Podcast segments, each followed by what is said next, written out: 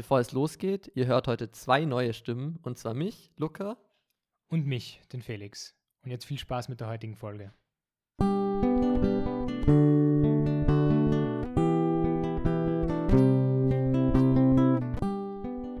Hallo und herzlich willkommen zu einer weiteren Folge von Hör mal, wer die Welt verändert.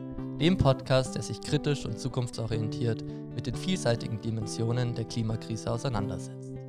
Wir befinden uns heute in der Lehrveranstaltung Sustenikum, einer Lehrveranstaltung der BOKU, die sich mit Nachhaltigkeit auseinandersetzt. Und unser heutiger Gast ist der Thomas Lindenthal. Hallo Thomas. Hallo, grüß euch. Ähm, der Felix würde dich jetzt zu Beginn kurz, Beginn kurz vorstellen, wenn das für dich passt. Und du kannst da gerne jederzeit irgendwie reinkrätschen, wenn du irgendwas ergänzen möchtest oder wenn du dich irgendwie ungerecht behandelt fühlst, sage ich mal.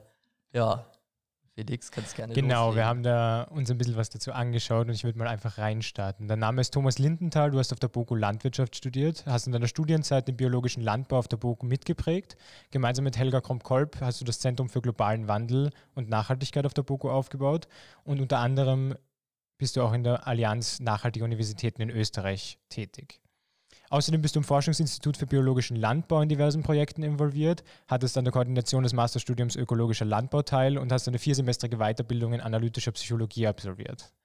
Möchtest du noch irgendwas ergänzen? Wunderbar, alles gut. Ja, passt das gut.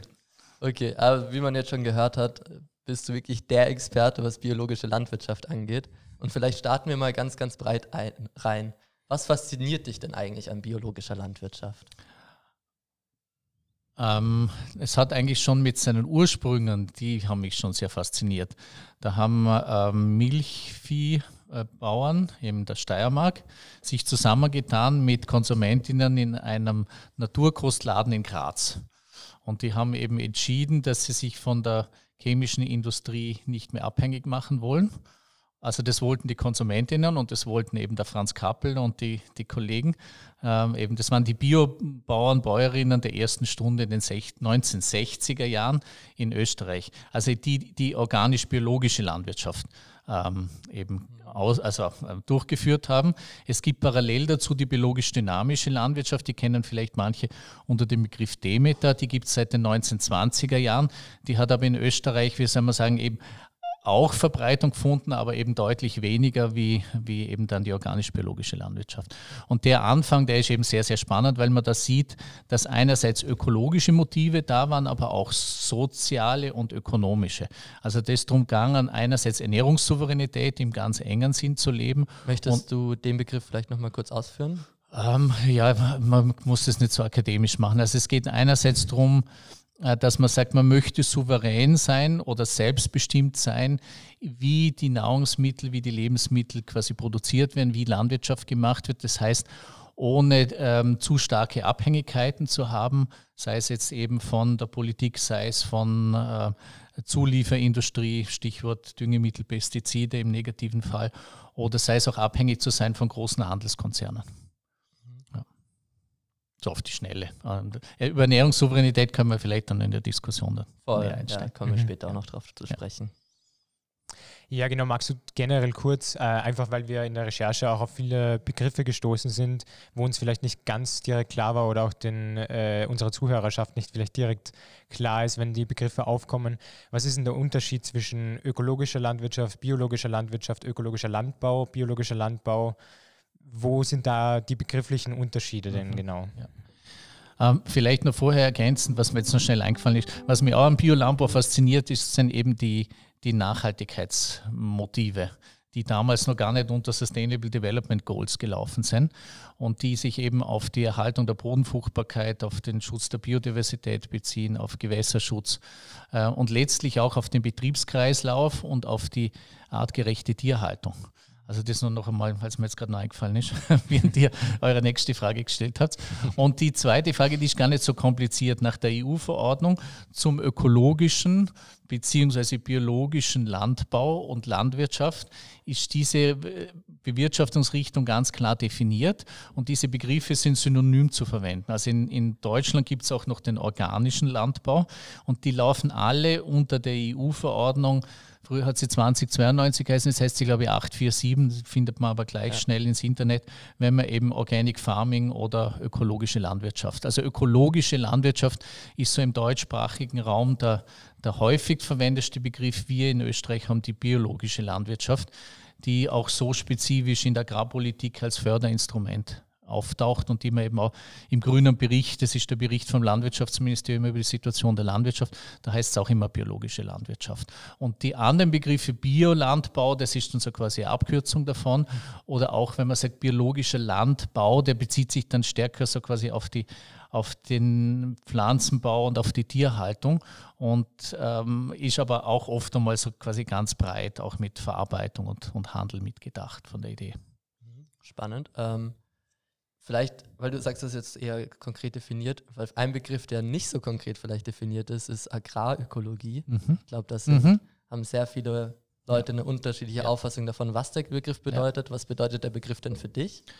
Ja, für mich äh, eben, ich bin so quasi groß geworden mit Agrarökologen der erst, also der, der früheren Stunden in den 1980er Jahren, also auch meine Patenkinder, sage ich immer, in der Steinzeit. ähm, und da ist es eben davon ausgegangen, dass Agrarökologie beforscht die, die, die ökologischen Prozesse im Agrarökosystem. Und da geht es so quasi dann darum, einerseits um das Agrarökosystem zu verstehen und andererseits auch zu schauen, wie kann man das Agrarökosystem ähm, man sagt oft resilienter machen. Also man könnte auch sagen nachhaltiger machen, stabiler hat es früher geheißen. Aber nachdem Ökosysteme per se nicht immer dynamisch aussehen, redet man jetzt auch stark von dem Begriff der Resilienz, der auch generell in der Nachhaltigkeitsdebatte neben Suffizienz, neben Effizienz ist eben Resilienz zum Beispiel ein ganz wichtiges Ziel. Das heißt, Agrarökologie im engeren Sinne beforscht einmal das Agrarökosystem und schaut, wie kann man es resilienter machen. Und da gibt es dann natürlich die verschiedensten Strömungen, bis hin, dass Leute, im chemischen Pflanzenschutz äh, agieren, dann zum Beispiel sagen, sie machen auch agrarökologische Forschung und schauen, wie bestimmte Pflanzenschutzmittel sich aufs Agrarökosystem Agrarökosystem auswirken. Das ist aber dann immer Agrarökologie im engeren Sinne. Und Agrarökologie als politische Bewegung, fällt das da auch drunter? Oder ja, finde ich schwierig. Also da finde ich andere wie Permakultur oder wie, wie äh, Carbon, äh, also so quasi Kohlenstoff anreichernde Landbewirtschaftungssysteme wesentlich visionärere Konzepte, weil unter Agrarökologie, da kann man alles Mögliche kann da fahren, eben bis hin, dass die, die Gentechnik und die chemische ähm, Pflanzenschutzindustrie sich da auch noch äh, da wohlfühlt drinnen. Also er ist einfach sehr, sehr breit, der Begriff und deswegen eigentlich nicht so gut brauchbar. Also für die Agrarpolitik zumindest. Also wenn wir wirklich wissen, wo geht die Reise hin. Mhm. Ja. Der Begriff Agrarökologie wird eben unterschiedlich aufgefasst und was mich jetzt schon noch interessiert hätte, ähm, siehst du da Schwierigkeiten, die damit einhergehen? Also gibt es da wirklich Probleme, die daraus entstehen, dass jeder das so ein bisschen den Begriff ein bisschen unterschiedlich verwendet? Ja, es kommt, man muss halt immer schauen, wo die Schwierigkeiten entstehen. Also jetzt, wenn man jetzt zum Beispiel sagt, die in der Agrarpolitik entstehen sie nicht, weil da gibt es irgendwie klare Begriffe, welche Landbewirtschaftungsformen oder Maßnahmen gefördert werden und welche nicht. Und da kommt es zum Beispiel Agrarökologie nur als Überbegriff vor für bestimmte, würde man sagen, ähm, ähm, äh, Ökologiemaßnahmen im, im ÖPOL oder in dem österreichischen Umweltprogramm. Ähm, was anderes ist, wenn man jetzt so diskutiert über die Zukunft der Landwirtschaft so breit, mhm. dann kann es natürlich da schon Schwierigkeiten geben, weil dann muss man sagen, ja, was heißt das jetzt, wenn ihr, wenn man sagt, man will die Agrarökologie stärken? Weil eben, wie gesagt, es gibt eigene Forschungen, die sich nur mit, mit agrarökologischen Prozessen beschäftigen, zum Beispiel Schädlings-Nützlingsbeziehungen. Ähm, die haben per se noch gar nicht irgendwie die Zielrichtung des Systems effizienter oder nachhaltiger zu machen, das ist Agrarökosystem, sondern es einfach nur mal zu beforschen, so nach dem Motto, ich beobachte nur. Ja, also so wie die Bodenkundler, die, die auch eigentlich sehr, sehr schätze, aber da gibt es immer wieder Bodenkundler, die sagen, ja, wir beforschen auch degradierte Böden und Cadmium in Böden und auch irgendwie äh, mit, mit ähm, äh, stark mit organischen Schadstoff belastete Böden, wir forschen nur. Äh, wohin es gehen soll, das müssen andere entscheiden. Das wäre dann eben so dieser beobachtende Status, den Forschung, den, diesen Monitoring-Status, den Forschung oft hat. Und ein Teil von dieser Monitoring-Forschung rennt halt auch unter Agrarökologie. Oft einmal. Ja. Okay. Dann würde ich vielleicht ein anderes Thema noch weiter anschneiden. Und zwar haben wir vorher erwähnt, dass du in deiner Studienzeit und äh, in, der, in, deinem, in deinen 20ern den biologischen Landbau auf der BOKU durchaus mitgeprägt hast. Möchtest du dazu ein bisschen was erzählen, wie das zustande kommt? Weil es ist ja relativ unüblich, sage ich mal, dass jetzt ähm, Studierende das Curriculum maßgeblich verändern. Mhm, ja. ja, das war in dem Sinn, äh, am ersten ist man noch bei der Landschaftsökologie, also das Vorläuferstudium von der Landschaftsplanung. Da war das auch so, dass Studierende zumindest das auch stark mitgeprägt haben. Aber bei der biologischen Landwirtschaft, da waren es zunächst einmal eigentlich nur die Studierenden die, den, die die allererste Initiative gestartet haben in den 1970er Jahren. Da hat es dann ein Freifach gegeben und wo man Lehrbeauftragten, den Gerhard Blackholm von, von einer Bundesanstalt in Linz dann gewonnen hat. Ähm, also man muss dazu sagen, in den 70er Jahren und auch noch Mitte der 80er Jahre, wo ich studiert habe, war der Biolandbau das allerletzte für die konventionelle Landwirtschaft oder auch für die akademische Welt. Also mein Pflanzenbauprofessor, der, der hat ähm, noch, die Lisa kennt die Geschichte, weil ich sie mir erzählt, ähm, ähm, eben äh, so quasi gesagt, also wer den Wort, das Wort Biolandbau bei der Prüfung in den Mund nimmt, der fliegt durch weil er ist nicht Pflanzenbauprofessor geworden, um ein Landbausystem so quasi zu erzählen, bei dem wir verhungern werden. Und daran sieht man eben, dass die akademische Welt, die hat eine große Skepsis gehabt. Damals war der Biolandbau auch noch nicht so entwickelt und hat dann noch stärkere Ertrags, äh, äh, wie soll man sagen, Reduktionen gehabt im Vergleich zu heute. Aber trotzdem hat es halt auch schon ganz, ganz viele spannende Biobetriebe gegeben. Es war also ein großes Vorurteil der akademischen Welt, da gegenüber so quasi einem Landbewirtschaftungssystem, das eben von den Biobäuerinnen und Biobauern gekommen ist. Und wir als Studierenden, wir sind da eben aufgesprungen. Also gemeinsam einerseits eben mit den Bio, mit einzelnen, ähm, äh, oder man könnte sagen mit den Bioverbänden und einzelnen anderen Akteuren in der Praxis und dann auch einzelne Professorinnen, zum Beispiel der Tierzuchtprofessor, der, äh, der Professor Heiger, der damals eben Tierzucht an der BOKU gelehrt hat, der hat das auch sehr stark unterstützt und einzelne Assistenten, Assistentinnen. Und wir haben eben einen Arbeitskreis Ökologie gehabt, so hat der zuerst geheißen, dann ist das der Arbeitskreis Biolandbau geworden. Dann sind vom Arbeitskreis Biolandbau einige dann in die Studienrichtungsvertretung in die ÖH gekommen, da war ich dann auch dabei und waren wir dann eine, eine, schöne Gruppe. Und der Durchbruch war dann, wo der damalige Wissenschaftsminister Busek mal bei einem Amtstag in die ÖH gekommen ist und gerade zu, zufällig oder ja, es war einfach der Gunst der Stunde, dass da gerade wir, wir Studienrichtungsvertreterinnen von der Landwirtschaft da waren. Und der Busek ist hergekommen und hat gesagt, ja, so quasi, ähm, wie schaut es aus bei euch? Braucht ihr was? Und dann haben wir halt unisono gesagt, ja, wir brauchen, wir brauchen eine Professur für Biolandbau. Und dann hat, damals war das nur so, dass der Wissenschaftsminister eben an der Uni eine Gastprofessur hat anbieten können. Die hat er dann angeboten, die haben wir dann auch besetzt bekommen, weil da haben sich die Professoren nicht wehren können, wenn ihr oberer Chef, quasi der Wissenschaftsminister, äh, das anschafft. Und aus dem heraus hat sich dann auch schon dann zunehmend auch im Mittelbau, also bei den Assistentinnen und bei eben bei mehreren Professoren, schon die Einsicht dann durchgesetzt, dass es gut wäre, wenn man mal eine ordentliche Professur für Biolandbau einrichtet. Das war dann 1995, 96 da ist dann eben auch das Institut dann äh, entstanden. Und da war aber dann noch, waren dann noch mehrere Zwischenetappen. Einerseits dann eben, ich war dann als ÖH-Vorsitzender dann neben bei seinem Nachfolger, beim, beim Scholten, der war damals Wissenschaftsminister, nachher noch beim einem. Also das war irgendwie noch ein längerer Prozess, bis wirklich das dann formell das, das Institut für Biolandbau damals gegeben hat. Und es waren aber immer die Studierenden, also wir quasi, die da quasi starken Druck ausgeübt haben. Und ein wichtiges Mittel, das wir immer gehabt haben, war die ÖH-Zeit. Zeitung. Ja, also es hat einfach der Rektor, die, die Dame und auch die, die äh, ähm, der, damals hat es noch geheißen, die Fachgruppe, also der, der, Dekan, die haben einfach gewusst, wenn sie irgendwie äh, weiterhin so konservativ agieren, dann werden sie einfach ordentlich angeschossen werden von uns. Also man könnte sagen, das war schon ähm, ähm, eine starke Widerstandsstrategie, die davon ausgegangen ist. Ah ja, und was, was ich auch noch dazu sagen muss, was wir aber auch das Glück gehabt haben, die Gunst der Stunde, dass dann dem damaligen Landwirtschaftsminister Fischler die Bioförderung passiert ist. Ja, also da hat es dann die erste Förderung für die Biobetriebe gegeben und die ist gleich in der Praxis ganz stark angenommen worden, weil viele, vor allem Grünlandbetriebe, haben gleich gerechnet und haben gemerkt, na die Bioförderung, das zahlt sich aus für mich. Und dann sind auf einmal von 2000 Biobetriebe, die in den 1993 waren, waren es dann schnell einmal 6.000, dann 10.000 und dann 18.000 in den Folgejahren. Und diese Praxisentwicklung, es hat auch eine starke ähm, akademische Entwicklung in Deutschland und in der Schweiz gegeben. Die, das war so quasi auch immer unsere Argumentation ähm, in den verschiedenen äh, Gremien an der Uni, dass wir gesagt haben, ja, die Deutschen und die Schweizer sind akademisch schon viel, viel weiter. Wir hinken her, obwohl die Praxis schon viel, viel weiter ist. Also wir haben auch wirklich gute Argumente gehabt. Oh, sehr spannend. Wenn, Sie jetzt so darauf, wenn du so darauf zurückblickst, ähm, ist das etwas, wo du jetzt wirklich stolz drauf bist, dass du das, dass du mitgewirkt hast, dass es an die BOKO gekommen ist? Oder ist das jetzt eher schon so für dich Normalität, dass das na, passiert na, ist? Nein, das ist es nicht. Also ich bin eher jetzt so, so von, meiner, von meiner Lebensentwicklung her, dass ich sage, ähm, dass ich das demütig und mit Freude sehe, weniger ja. stolz. Und dass es schon so ist, dass es meine glücklichste Zeit war. Also das, das war so irgendwie so ein bisschen Studentenrevolte zu machen. Das war ein Stück von meiner Bestimmung. Und ähm, habe ich zum Beispiel schon spannender noch gefunden wie Forschungsprojekte, so spannend ich auch Forschungsprojekte finde. Ja, merkt man schon, du sprichst ja. richtig euphorisch davon, mhm. finde ich. Ähm, richtig schön, das zu hören.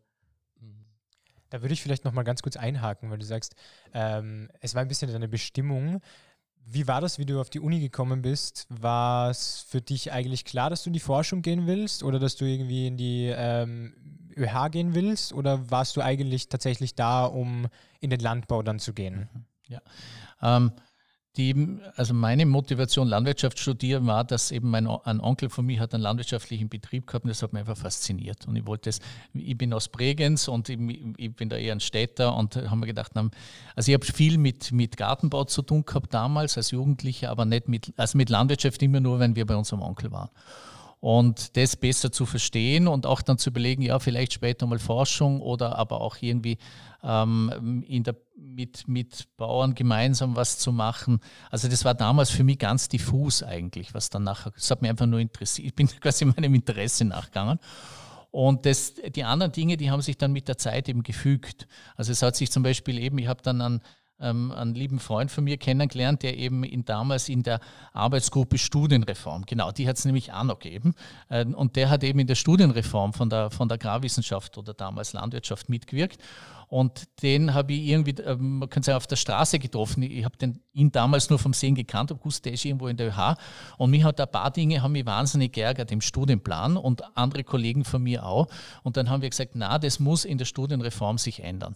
Also überhaupt kein Wahlfach. Also damals in das Landwirtschaftsstudium, das war dann Studienplan von 1975 und der war einfach extrem verschult und da waren so richtig starke Hürden eingebaut. Also Mathe, Chemie, Zoologie, Marktlehre, das waren so Hürden, wo, wo viele auch ihr deswegen ihr Studium aufgehört haben, weil sie dann das, die, die Prüfungen nicht geschafft haben. Also da waren so ein paar Professoren, die haben das genossen, kommissionelle Prüfungen zu machen.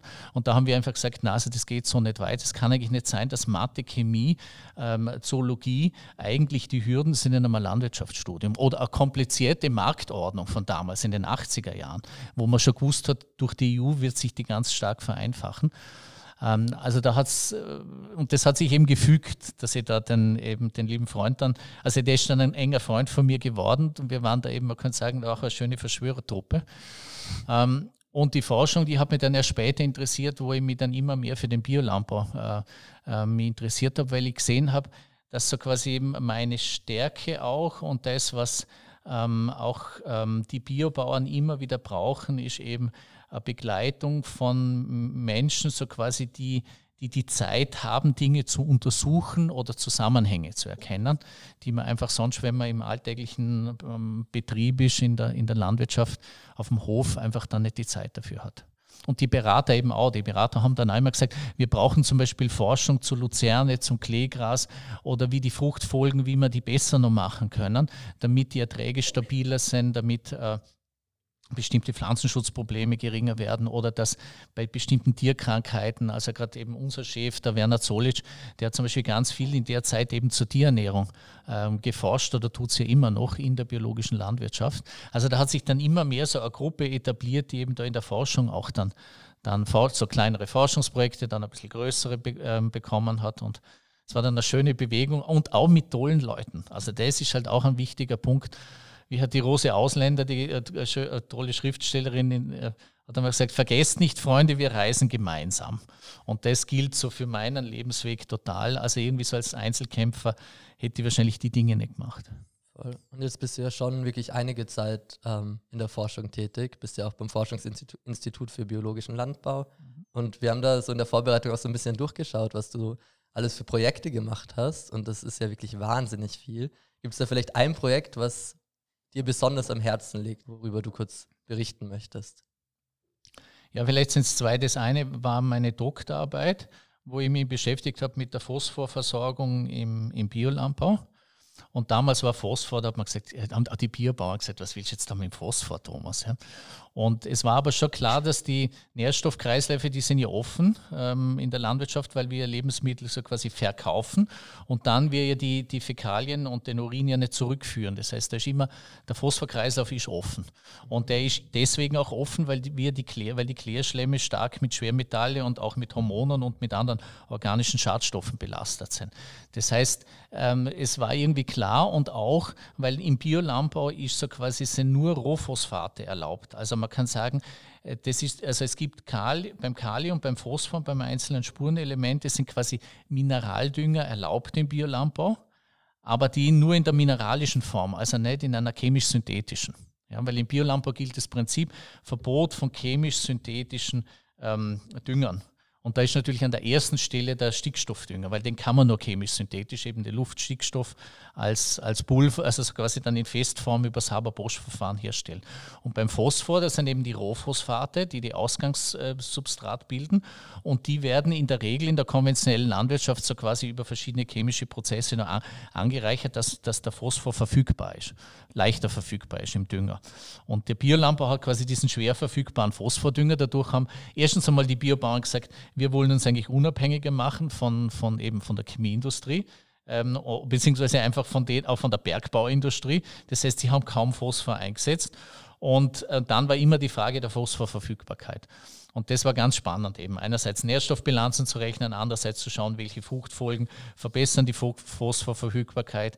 Das hängt eng auch mit dem Humusaufbau zusammen. Also das war so. Und dann in der Folge, eben das war dann ganz witzig, ein paar Jahre später mit einem Kollegen vom damaligen Boltzmann-Institut, bin ich dann so durch die Lande getourt mit, und haben Bodenfruchtbarkeitsseminare macht mit den Biobauern. Und das hat denen dann auf einmal, hat sie da auch sehr interessiert, oder? Weil sie ja die Verbindungen gesehen haben zwischen Humusaufbau, Phosphor, Kaliverfügbarkeit und generell auch dem Stickstoffkreislauf und einer, und einem stabilen eben Agrarökosystem oder einem resilienten. Also das war dieses Phosphor-Projekt und dann habe ich jetzt am, am also das habe ich an der BOKU gemacht, dann am okay. Institut für Ökolandbau. Und das zweite? Und das zweite ist eben am Fibel, wo wir Klimabilanzen von Lebensmitteln für Zurück zum Ursprung gerechnet haben. Ich weiß nicht, wer die Zurück zum Ursprung Produkte kennt. Da war am Anfang ein CO2-Fußabdruck oben über mehrere Jahre, den haben wir quasi ein, eingeführt.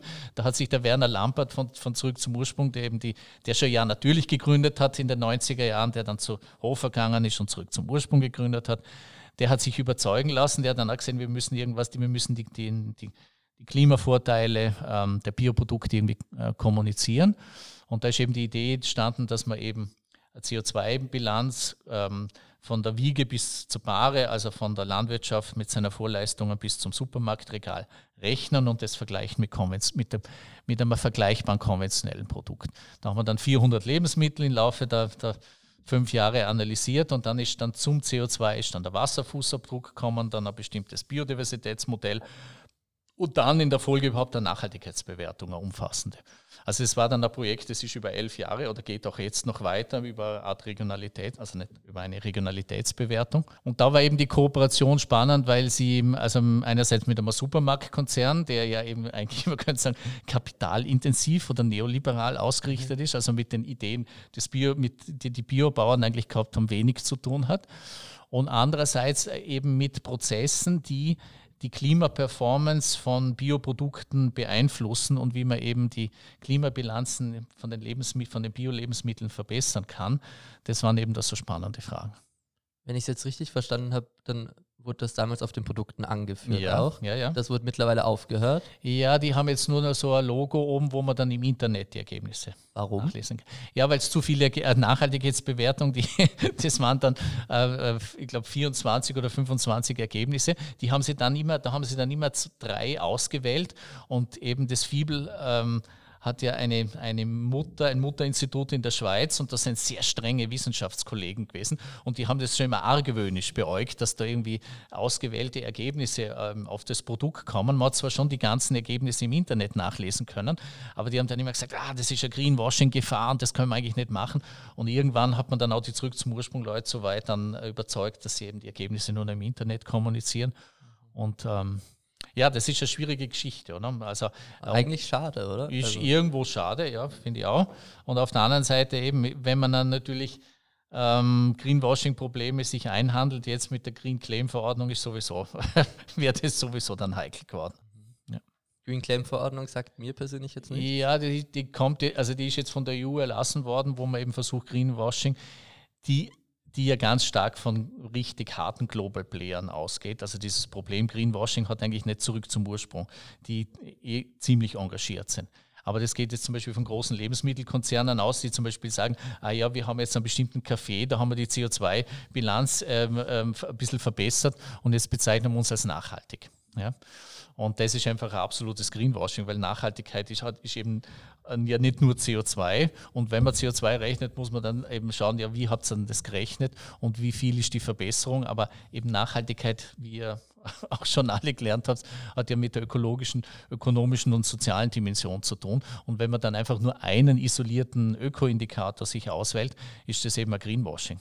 Ja, vor allem, wenn man jetzt zum Beispiel beim Kaffee, wenn es dann darum geht, dass dann der Kaffee von Plantagen kommt, wo Pestizide eingesetzt werden in, in, in schrecklichstem Ausmaß, also was die, die, die Gesundheitsauswirkungen für die, für die Plantagenarbeiter, Arbeiterinnen betrifft und dann eben da auch noch Kinderarbeit eingesetzt wird und so weiter. Ja, also lauter lustige Dinge, die alle verheimlicht werden, aber die CO2-Bilanz hat man dann publiziert und sich irgendwo ein grünes Blättchen irgendwie dann aufs, aufs Produkt gegeben und sowas wird in Zukunft nicht mehr statthaft sein. Voll, da finde ich generell spannend, ist so ein bisschen, also so im Zuge von FIBEL, also dem Forschungsinstitut, mhm. ist ja so ein bisschen, sage ich mal, Bio sehr häufig die Lösung. Meine Frage wäre, inwieweit reicht Bio aus? Brauchen wir noch irgendwie soziale Aspekte, die wir damit einbeziehen? Es gibt sehr unterschiedliche Auffassungen von biologischer Landwirtschaft trotz alledem, auch mhm. wenn wir jetzt sagen, EU-Verordnung ist mal das Grundmaß. Mhm wenn man ein bisschen weitergeht, kommen solche Faktoren mit rein, eben wie soziale Aspekte. Mhm. Ähm, wie wichtig sind die denn wirklich? Mhm, ja, die sind ganz wichtig. Also man sieht es auch, es gibt zwar im Biolandbau nicht so ähm, Bauern, Bäuerinnen sterben wie, wie in der konventionellen Landwirtschaft, aber es gibt es auch. Ja, also dieses Wachsen oder Weichen, das gibt es auch im Biolandbau und das ist eigentlich ein, äh, ähm, ähm, da wird ein Ziel konterkariert, eben im Biolandbau war immer oder ist immer das Ziel, eine kleinstrukturierte Landwirtschaft zu erhalten und regionale Entwicklung zu fördern und eine enge Beziehung zwischen ähm, Konsumentinnen und Bäuerinnen. Und durch, die, durch den Einstieg von den Supermarktketten ist diese Beziehung eben anonymer geworden. Ja. Man versucht es zwar immer wieder aufzulockern, ich habe das eben auch bei Zurück zum Ursprung gesehen, die haben eine recht enge, die haben so Leuchtturmprojekte eben im Murau und in, in verschiedenen anderen Regionen, wo sie ganz einen engen Kontakt zu ihren äh, Bauern, Bäuerinnen haben, aber natürlich nicht für alle 3000 Milchlieferanten. Und das sind so die Dinge, wo man einfach sagt, da fängt es dann an halt an Krammeln oder man macht halt Kompromisse, weil wenn man eben sagt, man will eine Millionenstadt wie Wien mit Bioprodukte versorgen und wenn das über Supermärkte läuft, naja, wie kommen die Bioprodukte dann in die Stadt? Zu meiner Zeit sind Bioprodukte nur, also am Anfang, wo ich Studi war, äh, nur in, in Bioläden äh, verkauft worden und die waren halt irgendwo. Ja. Also es ist jetzt wesentlich niederschwelliger, man kriegt überall Bioprodukte. Das hat schon seine Vorteile gehabt, dass da die Supermärkte eingestiegen sind, aber es hat eben soziale Nachteile und die muss man sehr im Blick haben und auch ähm, finde ich auch machtpolitische ähm, Dinge haben sich sehr verändert. Also die, der Biolampe ist vielfach jetzt irgendwo dann der Bittsteller worden ähm, und obwohl es eine wichtige Biolampo-Bewegung ist. Ähm, und, und dann gibt es auch noch ah, wie soll man sagen, die, die, die Einbettung, es braucht die, die Einbettung des Biolandbaus in eine, in eine gesunde, nachhaltige und klimafreundliche Ernährung. Sprich also deutlich weniger Fleisch. Wir essen um äh, dreimal so viel Fleisch wie gesund, äh, wie gesund ist. Also mit wir meine durchschnittlich in Österreich. Also statt, statt 20 Kilo Fleisch pro Kopf ähm, und Jahr 60. Ja? Also das ist ein ganz wichtiger Nachhaltigkeitshebel. Äh, dann die Reduktion der Lebensmittelverschwendung und dann eben auch dieses, dieses Verbinden von Bio mit Regio und mit saisonal und generell mit einer, mit einer früher hat es eben auch, und das gibt es jetzt leider nur in eingeschränkter Weise, auch so Bemühungen geben, Bioregionen zu etablieren. Und das finde ich nach wie vor ein super spannendes Konzept, aber das hat einfach mit, mit den gegenwärtigen Entwicklungen, sagen wir, der Biolandbau hat im Moment eben größere Herausforderungen, gerade jetzt, wo es da um Preise geht und um. Was um wären halt die? Naja, eben jetzt zum Beispiel, gerade wenn man jetzt irgendwie sagt, die Lebensmittelpreise müssen sinken und, und ähm, äh, ja, einfach die, die, die, einfach diese, diese starke Abhängigkeit, die einfach im, im, im Handel da ist von den, von den, von den Supermarktkonzernen, da ein Fairness reinzukriegen. Also Fairness überhaupt, Fair Trade, oder? Ist ein ganz ein wichtiges Ziel der, der Biobewegung immer gewesen. Und das, das, da, da holpert es immer wieder ja, weil die Supermärkte halt dann schauen, wie sie ihre Gewinne steigern können. Sage ich jetzt einmal so pauschal. Und es gibt also die, die mich jetzt hören, die, das, die, äh, die, äh, die ich kenne, die jetzt in, in den Supermärkten sich sehr für die, für die Bioprodukte engagieren, die werden jetzt beleidigt sein, weil die engagieren sich wirklich. Oder? Aber dann gibt es natürlich in so einem großen Konzern ähm, andere Akteure, die zum Beispiel sagen, na, der, der ganze, das ganze Biosegment muss eine viel höhere Marge kriegen. Ja. Und das übt dann wieder einen Druck aus halt auf die, die sich da im Biolandbau engagieren wollten und so weiter. Mhm. Du hattest bei meiner vorletzten Frage kurz ähm, so mit dem Kopf ein bisschen geschüttelt, als ich gemeint hatte, Bio ähm, ist die Lösung für das Forschungsinstitut für biologischen Landbau. Mhm. Ähm, ist das nicht so? Ist Bio nicht die Bibel für die Fibel? ja, also das Fibel bin ja auch nicht nur ich und ähm, die Idee vom Forschungsinstitut für Biolandbau ist schon das. Das heißt, der Forschungsinstitut für biologische Landwirtschaft, für die, für die biologische Landwirtschaft äh, ähm, einerseits ähm, ähm Weiterentwicklungsstrategien zu entwickeln und andererseits äh, den Biolandbau auch zu beforschen. Von daher gesehen ist das schon im Zentrum der, der Biolandbau. Aber es gibt auch verschiedene agroökologische Forschung und es gibt, was auch spannend ist, am Forschungsinstitut für Biolandbau auch so eine eigene Konsumentinnengruppe, die sich dann aber eben nicht nur mit Bioprodukten, sondern generell auch mit gesunder Ernährung beschäftigt. Und das finde ich auch ganz was Wichtiges. Ja. Also, dass wir generell schauen, dass, dass wir, weil gesunde Ernährung ist sehr stark gekoppelt mit einem großen Nachhaltigkeitsimpact, also einem ökologischen Nachhaltigkeitsimpact. Und äh, deswegen muss man das miteinander verzahnen. Wärst du dann auch dafür, dass zum Beispiel bei Bio gibt es ja ganz, ganz viele Labels. Und da ist es jetzt vielleicht, äh, wenn man sich nicht so viel damit beschäftigt, kann man da ein bisschen durcheinander kommen. Wenn jetzt ein EU-Label drauf ist und dann noch vielleicht ein Demeter-Label oder ein, ein Bioregion-Label, ähm, wärst du da dafür, dass man vielleicht ein einheitlicheres Labelsystem einführt, österreichweit, EU-weit, was es leichter macht zu erkennen, okay, das kommt bei mir aus der Gegend oder das ist nachhaltig äh, für und sozial nachhaltig und ökologisch nachhaltig. Mhm. Hast du dich damit auch schon beschäftigt, mit diesem ja, Labeling-System? Also in den, in den, wir können sagen, alten 90er Jahren hat's, äh, hat's, ähm, einen richtigen, äh, hat jeder Bioverband sein Label gehabt. Also da hat es nicht nur Demeter gegeben und dann quasi ähm, das österreichische Bio-Zeichen oder beziehungsweise das Bio-Austria-Logo, sondern innerhalb von Bio-Austria hat es zwölf verschiedene Verbände gegeben oder elf, ich weiß jetzt nicht mehr auswendig, die haben alle ihre Logos gehabt. Ja? Und äh, diese, diese ähm, äh, Zusammenführung dieser elf, zwölf Verbände zu Bio Austria, das war damals schon eine, eine große Bereinigung der Labellandschaft. Und es ist schon so, dass es, es braucht einmal das EU-Bio-Label oben, weil das ist der Rahmen. Und dann ist es schon wichtig zu schauen, naja, ist das jetzt ein österreichisches Bioprodukt, beziehungsweise in welchem Ausmaß ist es ein österreichisches Bioprodukt. Daher braucht es meistens ein zweites Label noch dazu. Und jetzt ist es halt schon so, dass die biologisch-dynamischen, eben die Demeter-Bewegung natürlich sagt, das ist unsere Marke. So wie wir im Prinzip sagen würden, wie beim Zotter, wenn das oben drauf schreibt Zotter, oder? Also das ist irgendwo klar. Und was schon ist, also das sage ich immer wieder, wenn, wenn mit Konsumentinnen, wenn ich da mit Konsumentinnen diskutiere, die sagen dann, ah, man kennt sich nicht aus, es sind so viele Lebens.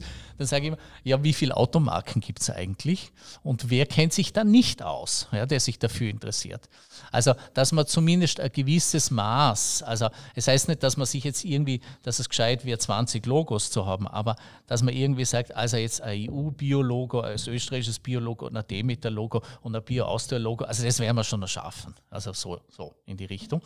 Äh, und vor allem, das haben wir letztes Mal war, haben wir ein Meeting gehabt mit dem WWF, da hat dann ein Kollege so nett gesagt, ja, also äh, eine Freundin von ihm hat gesagt, also beim Auto weiß man ja sofort, welchen, welchen Sprit man ähm, einfüllen soll, oder? Also wenn man ein Benzinauto hat, wird man, ist es keine gute Idee, Diesel zu tanken. Das weiß man. Aber was wir uns zum Teil zuführen an Sprit, das wissen die Leute oder achten einfach nicht drauf, oder? Das geht irgendwie so nebenher. Also ein Ernährungswissen zu etablieren, ist so quasi in Verbindung mit dem Biolampo einfach ganz was Wichtiges. Also viel wichtiger wie das mit den Logos. Es bräuchte eigentlich eine Ernährungspolitik, die eben Gesundheitspolitik, Agrarpolitik, Umweltpolitik miteinander verbindet, aber da sind wir noch ganz, ganz weit weg, weil da gibt es starke Lobbys dagegen, die das, die das zum Beispiel nicht wollen, dass wir weniger Fleisch essen. Ich hätte noch eine Frage zur Zertifizierung, ein bisschen vielleicht weg jetzt von Österreich. Wenn Produkte nach Österreich oder generell in die EU mit EU-Bio-Label äh, importiert werden und ein Siegel dann bekommen, ist es dann für die Produzenten so, dass sie die Nutzung des Siegels nur quasi beantragen, um zu exportieren? Also besteht da vielleicht ein bisschen die Befürchtung, dass Produzenten, die eine Zertifizierung beantragen, nur exportieren und nicht für die eigene Region produzieren und man dadurch mit dem Kauf von Bioprodukten vielleicht, die zertifiziert sind. Also es ist ein bisschen abwegig mhm. jetzt, aber es wäre so meine Frage, ob mhm. man damit ein bisschen auch so den Import fördert, wenn ich jetzt meine Bio-Mango kaufe, die mhm. ähm, mhm. diese Zertifizierung mhm. erhalten hat. Ja, ja. Ich kann nur sagen, ja. Okay. Ja. Und äh, wenn auch Leute auf die Idee kommen, im, im, im Winter Erdbeeren zu essen, und sagen, ja, also das ist einfach keine gute Idee. Oder? Das ist aus Sicht der Klimabilanz eigentlich katastrophal. Mhm. Ähm, aber das ist eben eine, eine, Sache des Lebensstils und des Ernährungsstils. Und äh, man kann jetzt natürlich nicht sagen, dass ein Mango ungesund ist, oder? Aber es ist einfach ein enormer ökologischer Rucksack, wenn wir glauben, dass wir zu jeder Jahreszeit alles haben wollen und, und dass wir auch so quasi im Prinzip, dass die Mango auch fast, würde ich sagen, zu unserem täglichen Obst dazugehört, oder? Also, dass man sich die irgendwie mal gönnt, äh, bei speziellen Anlassen, da ist überhaupt nichts dagegen zu sagen, aber dass das dann so quasi ähm, ja, halt wie die Banane äh, auch als Beispiel oder die Ananas, dass das einfach alles ganz normal wird, erzeugt einfach eine enorme Materialschlacht, um es jetzt mal populär zu mhm. formulieren. Ja. Ähm, also das ist schon mal schon eine gute Idee, aber was halt immer ist, und das haben mir immer auch große ähm, politische Vertreter von Biolandbau halt versucht zu erklären, dass halt der Biolandbau eingebettet ist in unsere neoliberale Welt. Ja? Und den so quasi raus zu isolieren, bedeutet dann, dass es dann eben, man könnte sagen, so, so äh, wie Food Cops, wie äh, auch die Demeter-Bewegung noch stark ist, man könnte sagen, so äh, ähm, ähm sehr, sehr ähm, eigenständige, sehr äh, Bewegungen mit einer hohen Identität ähm, etablieren, die aber geringe Reichweite haben. Ja. Also dieses vielleicht manchmal abgedroschene, manchmal blöde, manchmal aber nicht so blöde Abholen, wo die Leute stehen, das, mit dem ist der Biolampe immer konfrontiert. Aber deine Frage ist total berechtigt, oder? Also, und auch, dass man viel Geld machen kann mit Import und Export überhaupt von Lebensmitteln und dann auch mit Bio-Lebensmitteln, das ist einfach eine Tatsache. Ich merke schon, die Zeit ist sehr fortgeschritten und wir bekommen auch schon Blicke zugeworfen, dass wir langsam zum Ende kommen sollten. Nichtsdestotrotz möchte ich noch eine sehr aktuelle Sache ansprechen, weil mich, weil mich die unglaublich interessiert.